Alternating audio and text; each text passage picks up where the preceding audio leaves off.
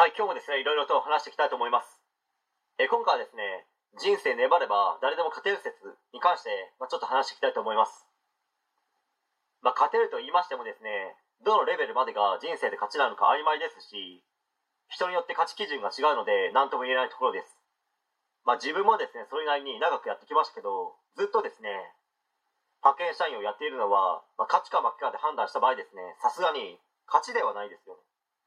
まあ、それにですね、ある程度の年齢になった場合、なかなか正社員という形での就職は難しくなります。まあ、派遣社員をやりたくないけど仕方ないんだよという人もいますので、勝ち負けみたいな序列をつけるものではないですけどね。まあ、しかしですね、若い頃から自分は派遣でいいやという考えは将来確実に後悔することになります。何かやりたいことがあったり、どうしてもですね、何かしらの都合で派遣社員をやるしか仕事がないというのであれば、それは100歩譲って分かりますし、理解はできます。でもですね、10代後半、20代前半でその思考は完全に地獄ルートですからね。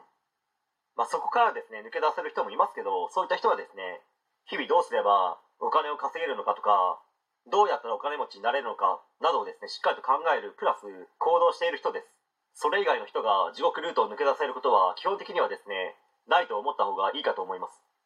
思考が停止したパチンコ、パチスロ、ギャンブル大好き、非正規労働者の方々をですね、たくさん見てきましたけど、そういった人たちはですね、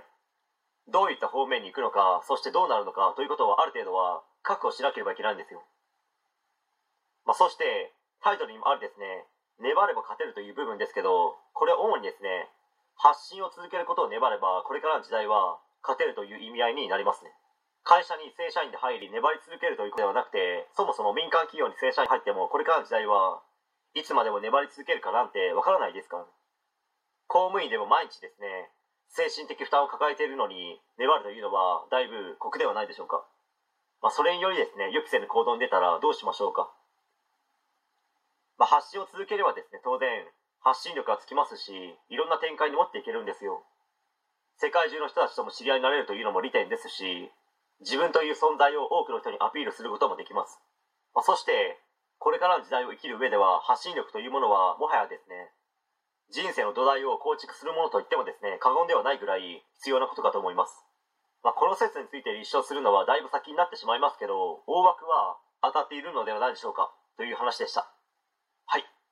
え今回以上になります。ご視聴ありがとうございました。できましたらチャンネル登録の方よろしくお願いします。